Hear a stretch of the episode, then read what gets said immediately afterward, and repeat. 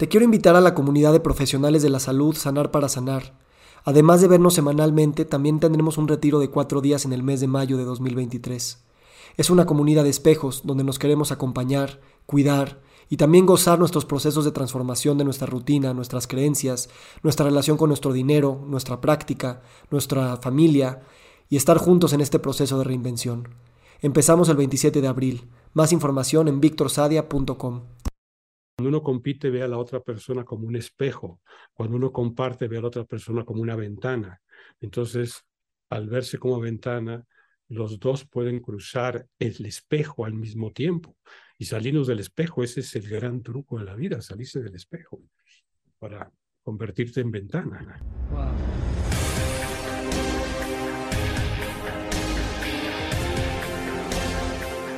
En este episodio, grabado un lunes en la mañana, Santiago nos deconstruye el tiempo social y nos reconecta con el tiempo real, aquel que se percibe más claramente al estar cerca de árboles y montañas. Hablamos sobre el sistema que nos crea a nivel social, político y económico, pero dejamos de llamarle sistema y nos referimos a él como un organismo vivo y único sistema interdependiente donde la forma de nombrarlo y percibirlo es también la forma de co-crearlo. Hablamos sobre la sanación que hay en el amor al morir, sobre los incentivos de la industria de la salud y sobre la creciente adoración a la inteligencia artificial cuando existe tal vez una mayor inteligencia natural. Esta conversación es un viaje que se disfruta mucho más si nos creemos que no tenemos prisa.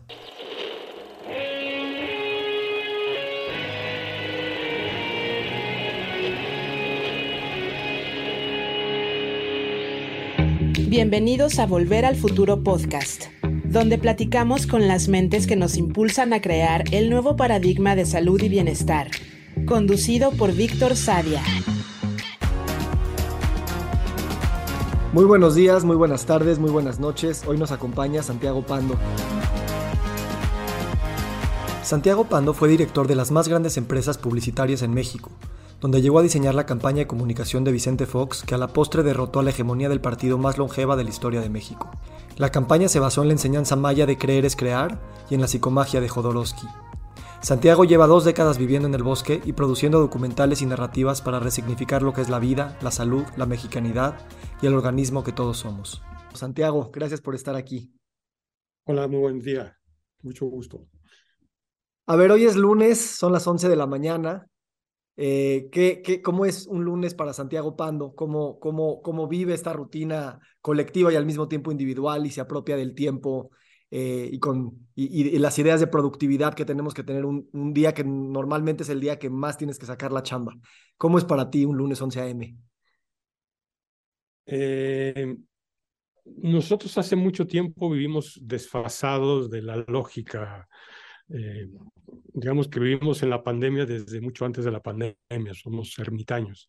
Entonces, en realidad, lo que nos ha provocado vivir en la montaña, en el bosque, es un detenimiento que te saca, digamos, de esta inercia del apresuramiento.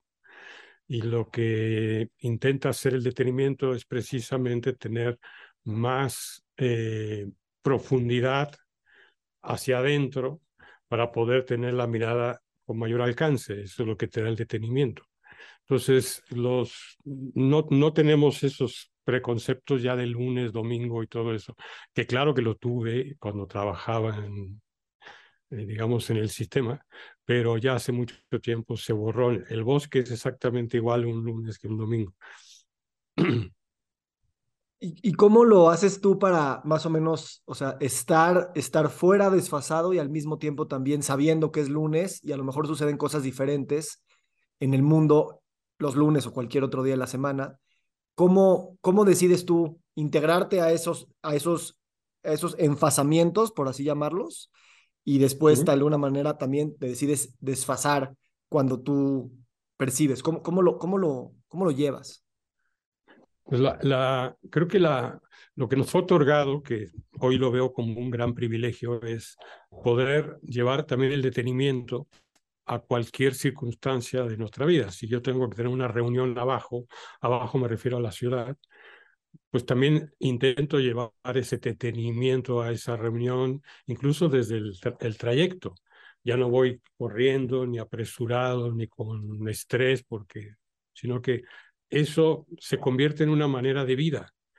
El, y, lo, y lo que me he percatado también es que cuando tú ofreces detenimiento, la otra parte eh, recibe gustoso el detenimiento, porque el detenimiento hace, hace como más profundas las, las pláticas, hace más armónico los ambientes.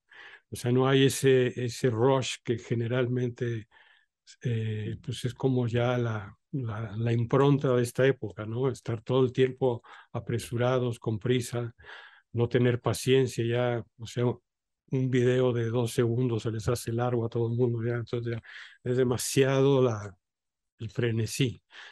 Entonces, sí. hacerlo lo contrario, eh, creo que es una forma de primero demostrar que existe otro tiempo, el tiempo real, de hecho, donde el aquí y el ahora es, este, es una dimensión en sí mismo. Y esa dimensión eh, te hace sentir eh, con mucho más paz, tranquilidad que, la otra que provoca mucha angustia. Gracias por crear este, eh, al decir esto, creas esto una burbuja también de espacio y de tiempo para pues todos los que estamos aquí de alguna manera congregados escuchando esto. Y me preocupa, lo único que me preocupa es que cuando tú das esta sensación y la gente recibe gustosa este, este tiempo real, este tiempo distinto, de alguna manera también sigue creyendo que lo está haciendo a costa de un tiempo que va a tener que pagar después, ¿no? Ah, bueno, ahorita me voy a dar mi tiempo, pero después voy a tener que correr para compensarlo, para pagarlo. ¿Cómo te sales tú de esa, de esa lógica? Porque pues si, si, si así crecimos en este sistema, para nosotros el tiempo real, pues es el otro, ¿no? ¿Cómo, cómo fue para ti resignificar eso sin, sin, sin algún día tener que decir lo voy a pagar? Mira, hace 22 años llegamos al bosque a vivir y desde entonces caminamos la montaña. Cuando recién llegamos a la montaña a caminar, eh, mi, mi, cabeza, o sea, mi, mi ego, constantemente me decía que estaba perdiendo el tiempo, porque como estaba haciendo algo que no es productivo dentro de la lógica que traía todavía.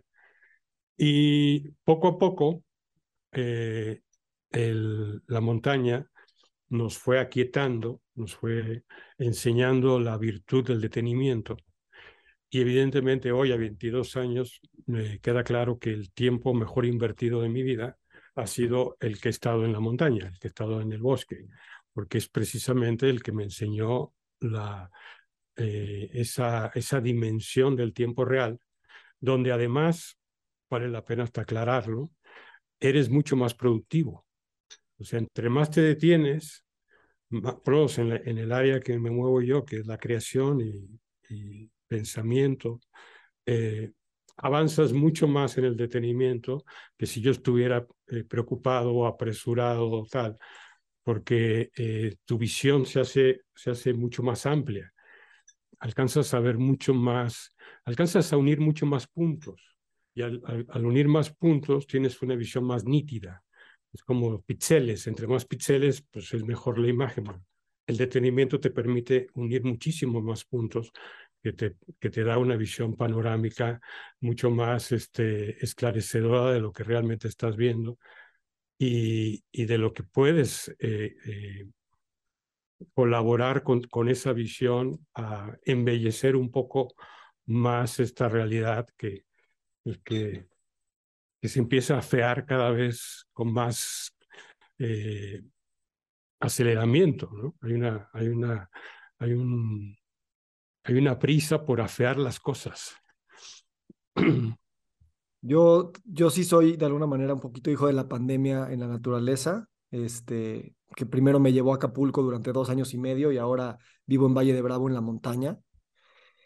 Y, y, creo que para mí también ha sido un proceso de creatividad precisamente porque tienes más tiempo para poder unir puntos.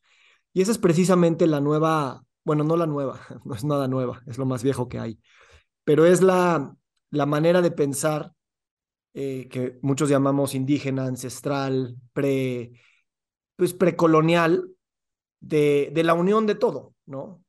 Y, y, y no es, no es eh, no es casualidad precisamente que la prisa y la velocidad pues nos hayan quitado el tiempo para poder apreciar esa, esa interconectividad que ahí siempre está y que nosotros por, por alguna razón eh, pensamos que podíamos definir la realidad como si estuviera separada.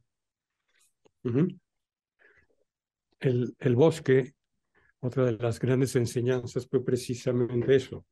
Entrar al bosque es salirte del sistema por un lado, pero otro es recolectar con el organismo. Eh, hay una diferencia entre lo que es el sistema y lo que es el organismo. Eh, nosotros creemos que el sistema está por encima del organismo. En realidad el organismo es el que está por encima de los sistemas. Y, el, y la diferencia entre uno y otro es que en el, sistema todo está separado y en el organismo todo está interconectado. En el, el sistema está hecho para haber conflicto y acá está hecho para que funcione a través de la armonía. Si no están todas las piezas interconectadas, no hay armonía y por lo tanto el funcionamiento se entorpece. Si queremos ver por qué no nos funciona nuestro sistema, pues precisamente porque no, no se asume como un organismo y al, al negar ese, ese, esa inteligencia por encima de nosotros, pues nos quedamos en una cosa muy pequeña de división, enfrentamiento, eh, enfermedad eh, y todo lo, lo, que ahorita estamos padeciendo de enfermedades mentales y físicas, porque ahorita hay un, hay un cúmulo de enfermedades porque ese sistema ya quebró y en lugar de esmerarnos tanto en intentar arreglarlo, lo que tendríamos que entender es que lo que nos está pidiendo este momento es reconectar con el organismo, el organismo vivo, el que nos nutre, el que nos alimenta, el que nos expande la visión, el que nos, nos, otorga, nos otorga vida. Y, y ese creo que ese es el gran momentum de, este, de esta Y que estamos viviendo, este punto de, de, pues de, de transformación donde poder por fin asumirnos como parte integral de este organismo vivo llamado vida o llamado naturaleza o llamado madre o creación, pero que eh, ya es hora de que retornemos a él o a esa conexión. Ok, vamos entonces a algún par de preguntas que para mí son un poco difíciles, eh, porque precisamente no tenemos la cabeza o el corazón para pensar de esta manera, pero si queremos retornar a esta manera, tú que vienes del mundo de la publicidad, y si quieres ahorita hablamos también de la política, ¿cómo te imaginas que en un futuro o en un presente muy inmediato podemos, podemos vivir esta, esta manera de vivir eh, en el mundo de la publicidad, en el mundo de los negocios?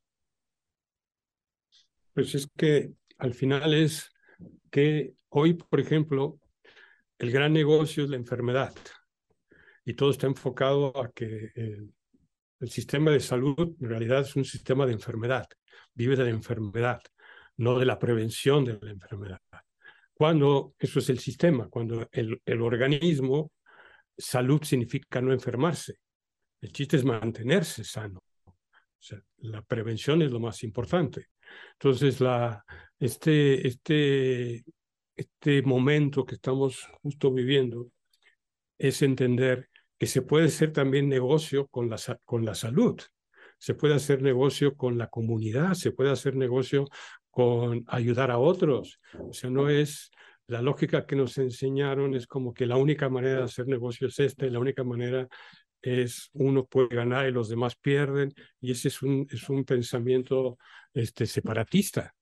La, el cambio va a ser cuando comprendamos que el pensamiento comunitario es el que, el que mejor nos funciona a todos, donde cada uno pueda colaborar eh, para, sus, su, para vivir bien, pero ayudando a que otros también lo hagan igualmente tiene que ser un, una manera de, ayuda mutua, de el, famoso tequio de los pueblos originarios, ¿no? donde el tequio no solamente es una, es una forma constante de estarse ayudando los unos a los otros sin esperar nada a cambio, sino también es una manera de eh, hacer que los lazos se sigan manteniendo unidos y que los problemas personales no estén por encima de, de lo importante que es lo, lo, lo, colectivo.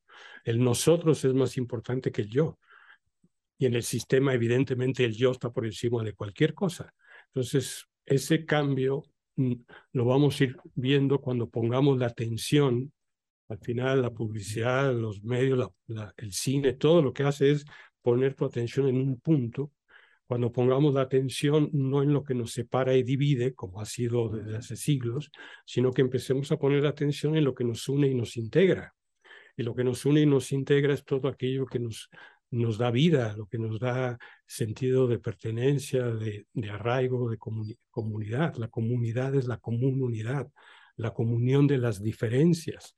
Entender las diferencias como un, como un gran este, valor comunitario y no como algo que yo tengo que estar en contra de alguien simplemente porque piensa distinto. E-, en un país eh, como el nuestro, y, y, yo creo que eso es extensible a muchos países de este planeta, este, es fácil caer en el cinismo y en la culpabilización y en la victimización, porque hay una, sí hay una división muy marcada. ¿No? Entre, entre pues algunas personas más aventajadas que otras, no nada más en términos económicos, sino también en términos de que su ventaja viene de a lo mejor algún lado de opresión, puede ser opresión económica o opresión ideológica, o lo que tú quieras, que son, parte de la misma, ¿no? Esta manera de identificarnos como, como todos definitivamente requiere mm, perdón, ¿no? Y, y requiere, eh, de alguna manera, yo como lo empiezo a, entender es que perdonar no es manteniendo la individualidad, sino también creciendo tu manera de verte a ti mismo como pues un ente colectivo, que somos todos, y entonces perdonar a otro también es perdonarse a sí mismo, porque somos todos al mismo tiempo, ¿no? ¿Cómo? Yo, yo, esto, o sea, percibo tus palabras muy profundo, te llevo escuchando un mes y, y la verdad estoy súper conmovido de, de poder eh, hablar contigo ¿Cómo para ti eh, has ido sanando estas heridas eh, del sistema? Y, y, también cómo posibilitas que haya también esta recomunión, pero, pero que haya también perdón y reconocimiento de, de algo que, que, que olvidamos o que nos hizo olvidar nuestro sistema desde que nacimos. Bueno, siguiendo con el tema del tequio, el tequio también es un perdón en acción cuando alguien comete una falta en una comunidad que afectó la vida de una o varias personas, eh, se hace una asamblea y en esa asamblea se determina el tiempo de tequio o las horas de tequio, los días de tequio que tiene que retribuir esa persona a la comunidad por la falta que hizo. Ese es la manera en que se entiende el perdón en acción. El perdón es una, si yo cometí muchos errores, como prácticamente todos, por inconsciente o por egoísta, la manera en que yo puedo ejercer ese perdón, tanto para el colectivo como para mí mismo, es hacer actos conscientes, hacer actos eh, que, ayuden a, mejorar las líneas de comunicación de la comunidad. Eh, eh, en este, en este momento también, donde hay tanta, digamos, que, se ha exacerbado el yo y por lo tanto los asuntos personales están a, flor de piel y todo el mundo está enojado con todo el mundo y hay tanto odio, este, digamos, eh, volando por los aires. Eh, un acto de bondad, un acto de, de colaboración, un acto de, de tequio, que es hacer algo por alguien sin esperar nada a cambio, pues es hoy en día un acto hasta revolucionario, porque pareciera que hoy el haterismo es como el, el, el, algoritmo dice que, hay que el haterismo hay que exacerbarlo, entonces todo va para allá. Las películas que vemos en general son explotan el mundo de todas las maneras posibles, son catastróficas, son este y y hacer lo contrario a eso eh, es poner la atención en la mínima probabilidad. y la mínima probabilidad es donde, donde reside la máxima conciencia. Entonces, cuando tú, el perdón es la mínima probabilidad. Es por eso que el perdón es una acción eh, que te puede provocar máxima conciencia. En las culturas antiguas de esta zona, en el Anáhuac, en la cultura, en todo lo que era la filosofía tolteca, eh, el error era parte eh, importantísimo de la enseñanza. No te puedes, si te caes es para que te levantes. Y en la levantada es donde está la fuerza de voluntad que te permite avanzar y subsanar ese error. Entonces el error es la gasolina o es el motor constante que te, que te va eh, haciendo una persona mejor cada día.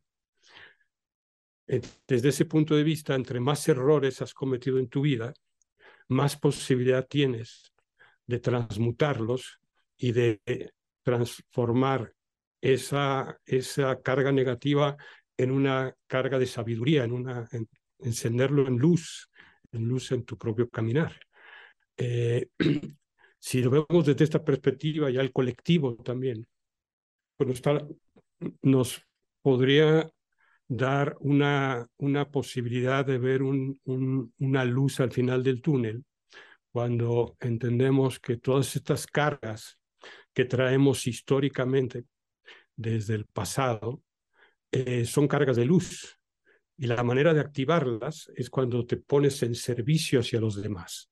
Y que es una, para mí el tequio es una tecnología que inventaron eh, en el Anáhuac y es una tecnología súper avanzada donde eh, entiendes que este juego de ensayo y error es la manera en que entendemos la vida, este misterio de la vida, y que no está mal equivocarse, siempre y cuando lo puedas revertir, lo puedas llevar hacia el lado del servicio, todo eso.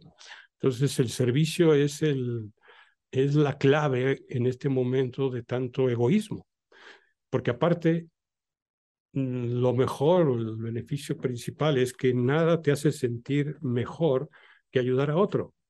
Es una, es una, es una salida a la mano de quien sea para alguien que tenga mucha depresión o, esté con mucho estrés o esté con mucha angustia, mucha ansiedad, eh, el ponerte a levantar la barda y ayudar a otros a levantar la barda por una, una, un sentido de, de, pensamiento comunitario te ayuda a, a, subsanar, digamos, también tus asuntos personales. O sea, era todo una, un pensamiento tan inteligente porque además esa inteligencia vino de observar a la naturaleza. La naturaleza funciona así. La naturaleza te da, pero también pide que tú retribuyas. Tiene que haber un intercambio constante. Y al nosotros ponernos en esa, en esa misma sintonía, pero estamos poniendo en la misma sintonía que toda la naturaleza. Toda la naturaleza nos ayuda a, a quitarnos de encima todas estas cargas que se nos van acumulando y los vas transformando en qué? Pues en sabiduría, pues para eso caminas. Por eso los abuelos y las abuelas en los pueblos originarios tienen el peso que tienen, la autoridad que tienen, porque son personas que ya se equivocaron lo suficiente. Y al haberse equivocado lo suficiente ya pueden eh, guiar, digamos, principalmente a los más jóvenes. En los pueblos originarios la sabiduría se transmite de abuelo o abuela a nieto o a nieta, no con padres a hijos, porque es obvio, cuando el papá, eres papá 30, 40 años, pues no tienes la más remota idea todavía de cómo es este juego, estás también tú aprendiendo. ¿Cómo puedes enseñarle sabiduría a tu hijo cuando tú estás en medio de todo este dilema? Por eso los abuelos y las abuelas eran los, los destinatarios de la transmisión de la sabiduría a la, a la generación de los nietos.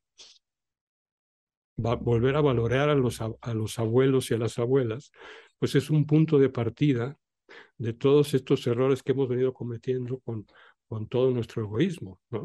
En lugar de mandarlos a los asilos, tenemos que empezar a escucharlos. Ellos son los que son los, los, los que tienen contenida la sabiduría porque ya, les, ya vivieron Después de 60 años, 65 años, pues tú ya tienes un caudal de, conocimientos muy fuertes. Y, también agregaría que tal vez eh, tienes ese caudal, pero también estás más próximo a pues cambiar tu forma de estar en esta vida.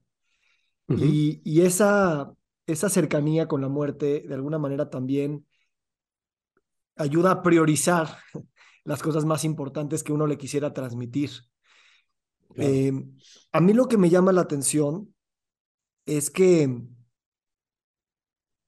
sabes, a veces, a veces cuando escucho, bueno, cuando estamos hablando de esta simbiosis y de que estamos aquí para dar y de alguna manera ser revolucionarios con el sistema, pareciera que es un tema de sacrificar nuestra lógica, sacrificar todo lo que nos han dicho que si te dicen que el haterismo es lo que te va a mover el algoritmo, vete para allá.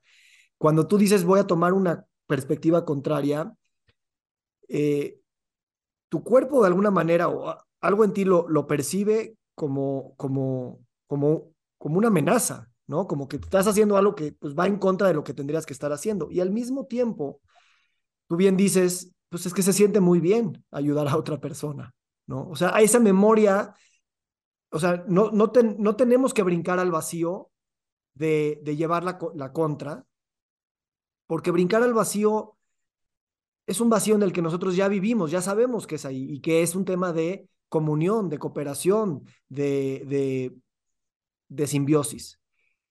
Eh, pero sí requieres algún tipo de, de apuesta, ¿no? Sí requieres un tipo de apuesta.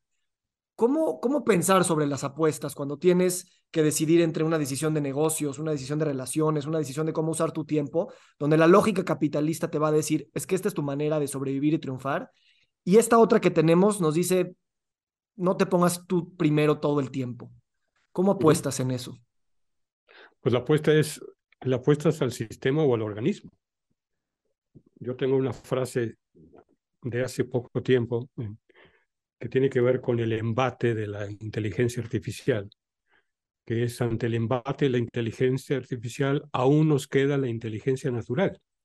Entonces, yo no tengo duda que la inteligencia de la naturaleza es mucho más grande que cualquier inteligencia artificial que se cree o cualquier algoritmo. No tengo, no tengo duda.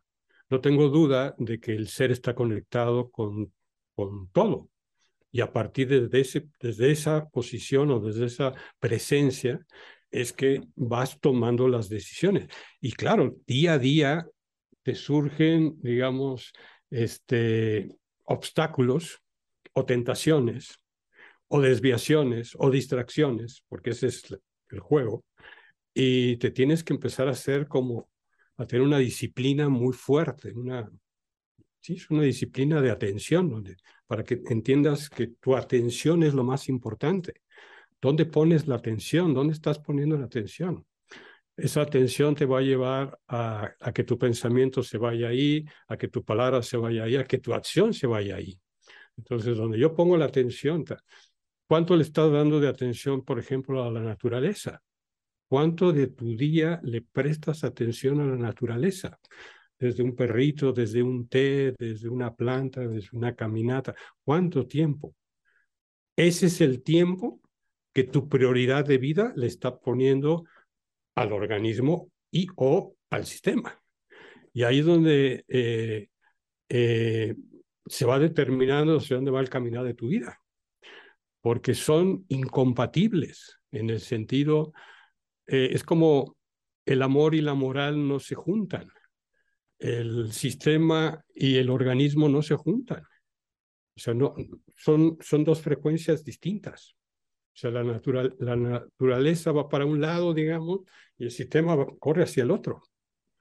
La máxima ganancia, que ese es el sistema en el que estamos viviendo, eh, provoca mínima conciencia.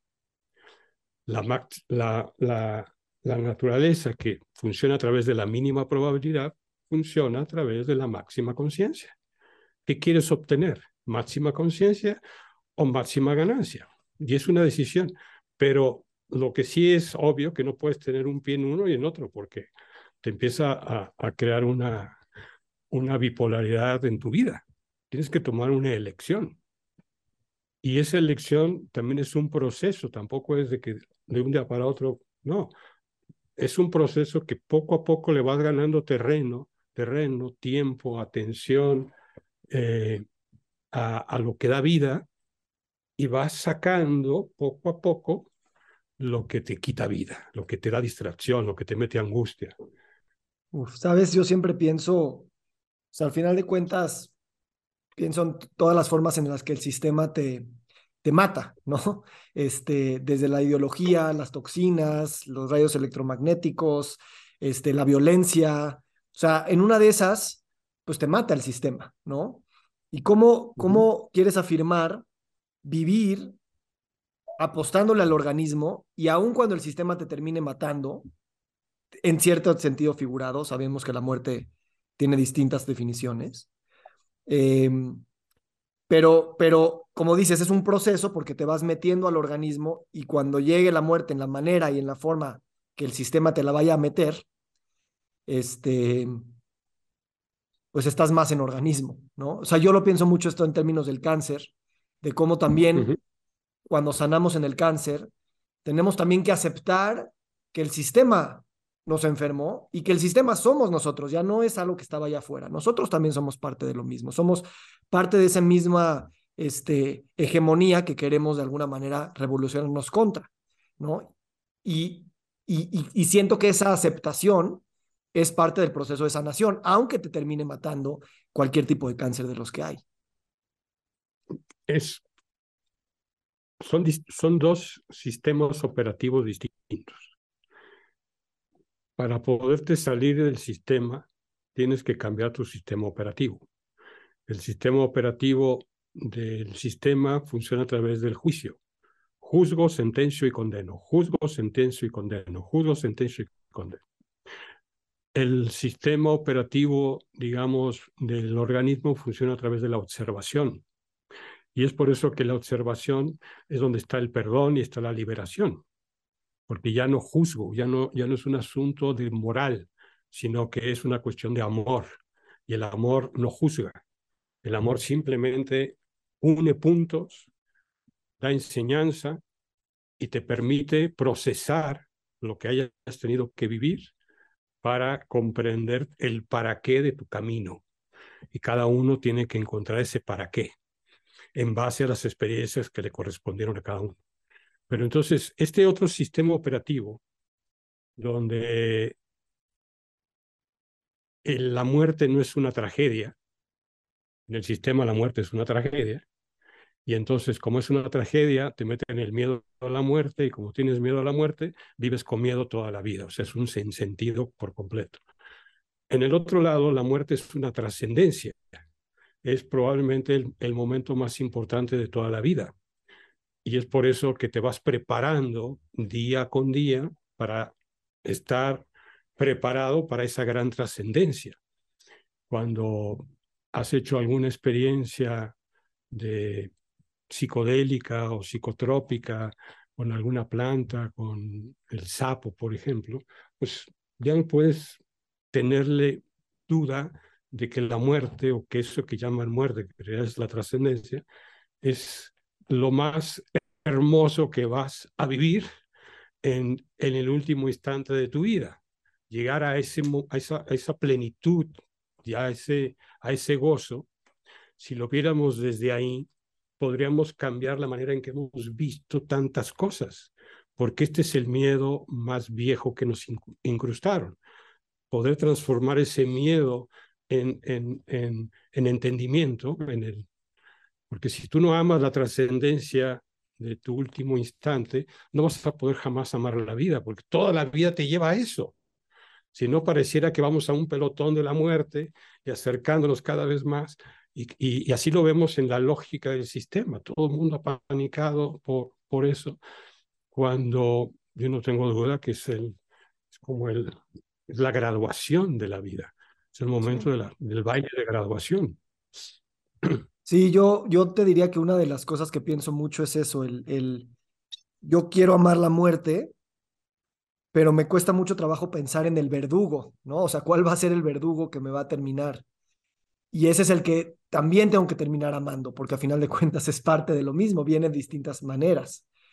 A veces le tememos más, le tememos, a lo mejor no le tememos a la muerte, pero le tememos al verdugo. A mí, a mí me daría mucho coraje que me asalten en la calle y me disparen, por ejemplo, ¿no? O sea, tendría un momento final muy, eh, no de amor, ¿no? Porque pues, pues es algo muy feo. No sé si tú has pensado en ese momento de, de las distintas maneras y de cómo ese verdugo podría a lo mejor de alguna manera interferir o no en esa trascendencia. Eh, es que yo, yo, no, yo no lo veo jamás como un verdugo, lo veo como un acto justo de la vida. La vida eh, tiene un, un, empiezo y tiene un, un ocaso.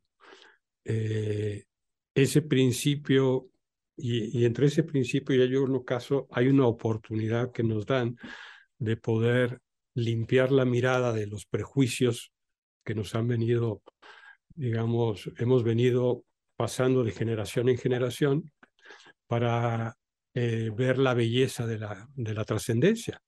Por eso eh, es muy interesante que las sociedades que se han visto como organismos, que son las que más han avanzado en, en todos los sentidos a, a, a lo largo de la historia, ven la muerte siempre como algo, algo sublime.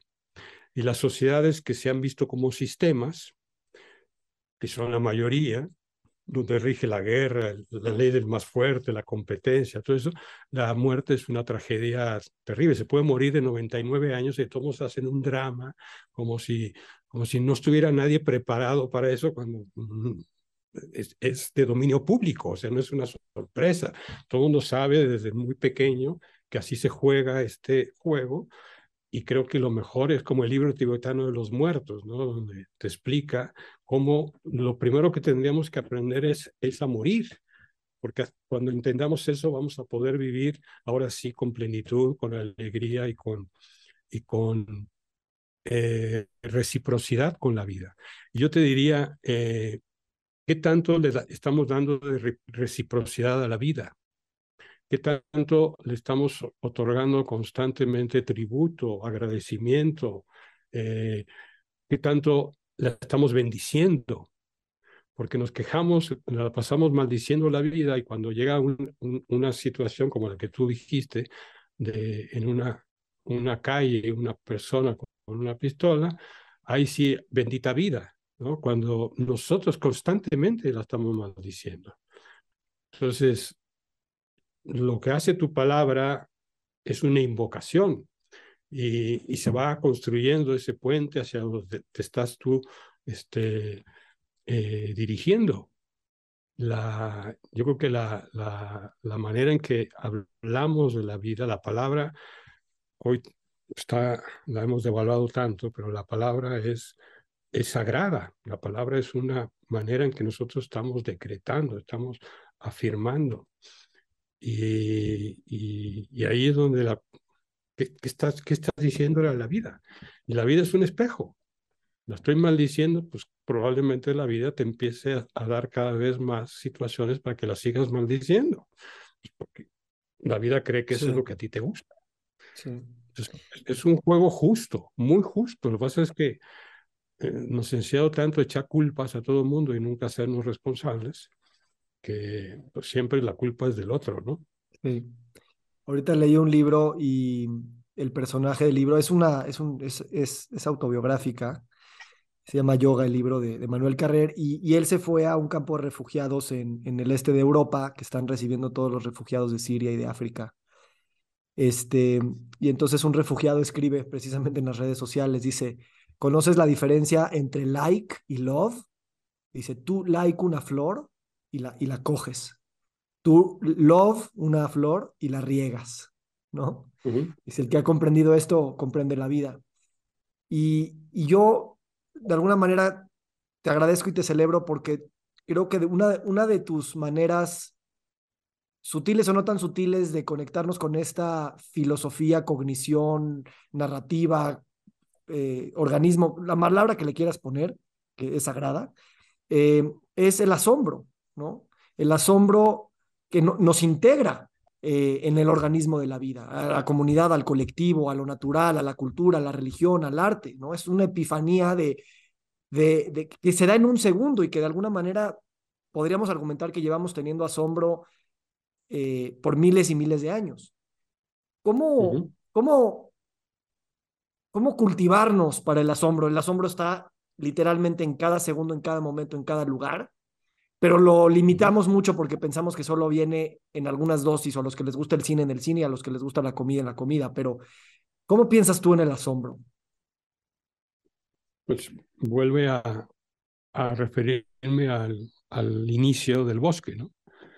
Eh, cuando mi atención se puso en asombrarme de la belleza natural, de la belleza natural que transmite un lugar que vive en armonía e integración, como un bosque, por ejemplo. Eh, eso hace que tu mirada se limpie primero, pero también por dentro empiezas a reconectar en el sistema operativo que está, eh, que te conduce hacia la integración. Y ese sistema operativo que te conduce hacia la integración te empieza a ser más íntegro a ti. Y al ser tú más íntegro, tu atención se empieza a enfocar en todo aquello que realmente es asombroso. O sea, todavía en este momento hay eh, eh, familias campesinas que le rezan a la tierra para que nos dé alimento, un alimento que nosotros recibimos y ni siquiera damos gracias por él. Pero esas personas todavía tienen el asombro de vivir en una tierra mágica que pones una semillita y que con el debido cuidado después te entrega un alimento.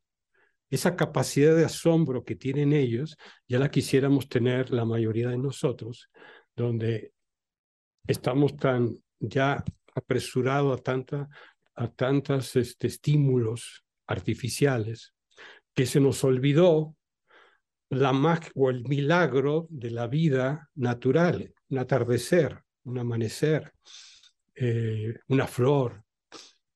Entonces, recuperar el asombro natural nos hace que recuperemos también la, el foco de dónde debería estar nuestra atención. Vivimos en una tierra milagrosa, la vida es un milagro y desde ahí tendríamos que empezar nuestra nueva narrativa. Desde el punto de vista donde inicia una narrativa es hacia donde va tu película. Y la película colectiva la podremos transformar cuando metamos en la ecuación a la naturaleza, que ahorita está fuera por completo de nuestra ecuación. Al meter a la naturaleza, pues metemos una inteligencia eh, eh, mucho más amplia que nos abarca a todos y que nos puede dar una visión mucho más clara de a dónde sí podemos construir algo más a largo plazo, más este, humano, más eh, justo, porque es la naturaleza la que le ha enseñado al hombre o a la humanidad durante toda su, su caminar en este plano a, a, encontrar los mejores, eh, digamos, eh, vías en determinadas circunstancias. La naturaleza es un ser vivo y es un ser vivo que tiene, eh, si creemos que Google tiene toda la información, pues imagínate lo que tiene la naturaleza de información y nos escucha y sabe dónde estamos, en qué problema estamos metidos y sabe cuáles son nuestras principales afecciones y por eso nos da las medicinas constantemente, nos las brinda, pero hay que también reconocérselo. ¿cuánta, cuánto, ¿Cuánto aire has consumido en toda tu vida? ¿Cuánta agua has consumido en toda tu vida? ¿Cuánto sol? ¿Has pagado alguna vez por eso? Quien sea que sabe hacer negocios sabe que no hay nada gratis. La naturaleza tarde o temprano nos va a cobrar esa falta de retribución, esa falta de estar constantemente, si yo te doy, me tienes que entregar también.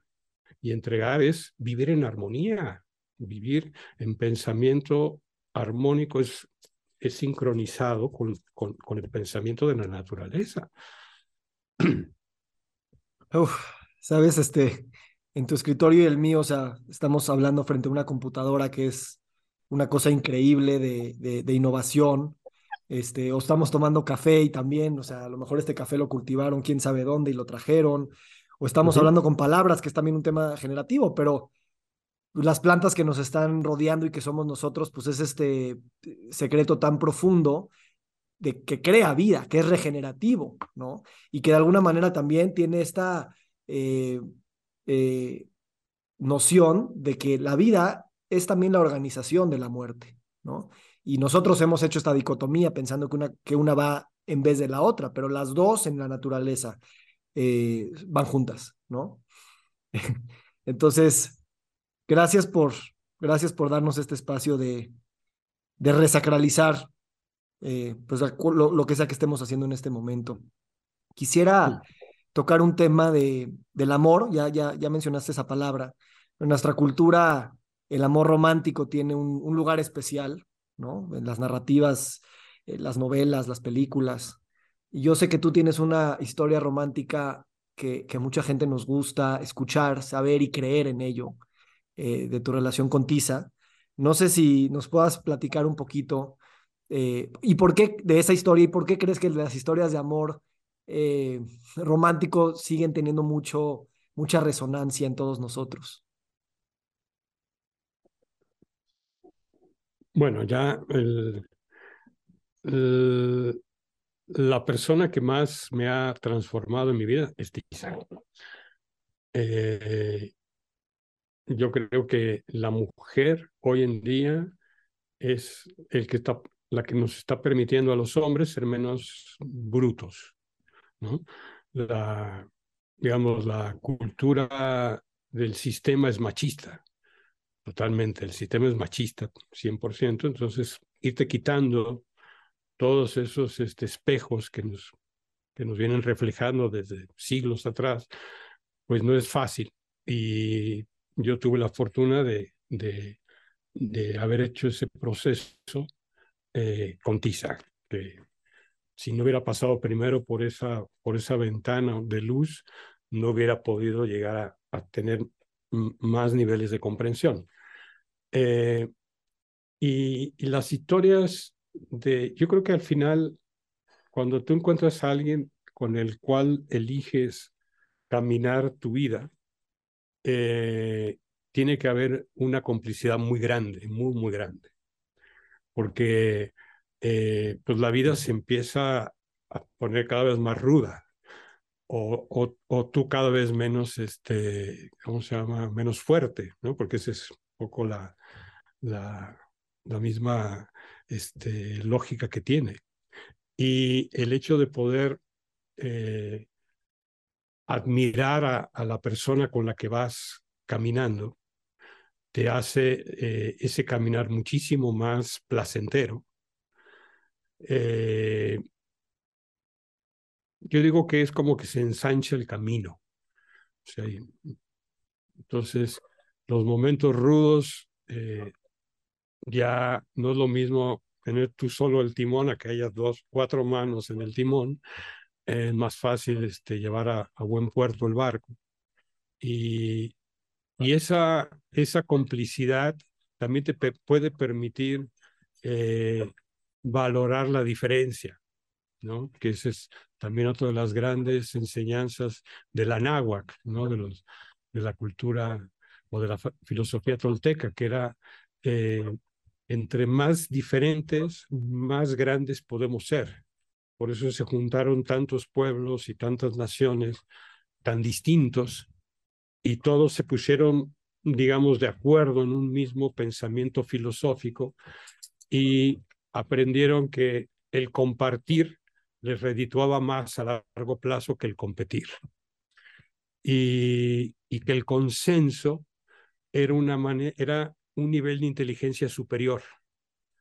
El consenso es un nivel de inteligencia superior que, por supuesto, que, que exige más de nosotros, pero el lograr consensos eh, es elevar o acrecentar nuestra propia inteligencia, nuestra propia capacidad de, comprensión de los otros, porque nuestros espejos se, se abren.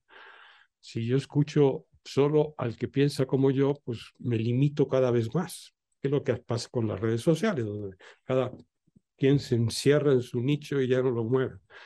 Cuando lo que nos hace inteligentes o más conscientes es precisamente abrirnos a la diferencia. Y ahí está la clave, yo creo, de, de poder volver a ver esta relación con tu pareja, no en términos de, del amor de Hollywood, sino en términos del compartir. Porque si tú compites, no va a funcionar, nunca. Si tú te abres al compartir, es cuando puedes lograr eh, la trascendencia de una pareja. Y ese compartir tiene que ver con ese otro sistema operativo. El organismo comparte, el sistema compite. Entonces, el hecho de salirte del sistema implica muchas cosas, no solamente es una cuestión laboral, no es una cuestión de ideología, no es una cuestión de lo más íntimo. O sea, lo más íntimo, eh, si tú logras en tu metro cuadrado embellecer tu metro cuadrado, pues es lo mejor que puedes otorgar, otorgarle a la vida entera porque en eso sí yo puedo hacerlo. Yo, sí puedo resolver mi metro cuadrado. No puedo pensar en el hambre, no puedo pensar cosas mucho más complejas, pero mi metro cuadrado eh, es una gran aportación al embellecimiento de esta realidad eh, que, que exige, yo creo, en este momento, o que nos está pidiendo que aportemos más belleza a la, a la, a la creación colectiva. La belleza sana, la belleza, por eso otra vez la, la naturaleza, por donde la veas, es hermosa. El ángulo que busques es hermoso, porque la belleza es parte de, de la manera en que, en que nos, nos sanamos, nos, nos limpiamos, nos depuramos. una, una ida al bosque pues te, te, embelleces por dentro tú, porque la belleza de afuera se te mete, tus células se intercambian con esas células vibrantes y tu vibración se, se eleva. Lo mismo pasa con una relación. O sea, al final, una relación de... Nosotros tenemos 41 años juntos, desde los 15 de ella y 17 míos, eh, pues va convirtiendo como en un pequeño bosque si lo sabes cultivar y, y, sanar. Y, y, ahí es donde uno, el lugar, cuando uno compite, ve a la otra persona como un espejo, cuando uno comparte, ve a la otra persona como una ventana. Entonces, al verse como ventana, los dos pueden cruzar el espejo al mismo tiempo y salirnos del espejo. Ese es el gran truco de la vida, salirse del espejo para convertirte en ventana. Wow. Me encanta. Y si te hubiera preguntado tal vez de los negocios o de la política, esta respuesta hubiera podido aplicar de la misma manera. Gracias, eh, Santiago. Eh, Gracias a ustedes. Voy a cerrar nada más diciendo que, que por ahí leí una frase una vez que decía, como haces una cosa, haces todas las cosas.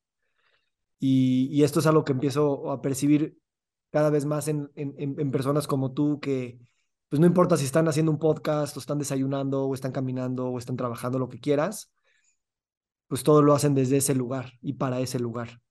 Y pues gracias por hacer este espacio de, de reflexión, de armonía y de belleza para pues seguir poniendo más armonía, reflexión y belleza en nuestro mundo. Gracias a ti por hacerlo. Te mando un fuerte abrazo. Saludos a todos. Gracias. Nos encantaría recibir tu retroalimentación de estos podcasts para continuar generando contenidos que te sean útiles e interesantes. Si puedes, déjanos un comentario en la página web victorsaadia.com.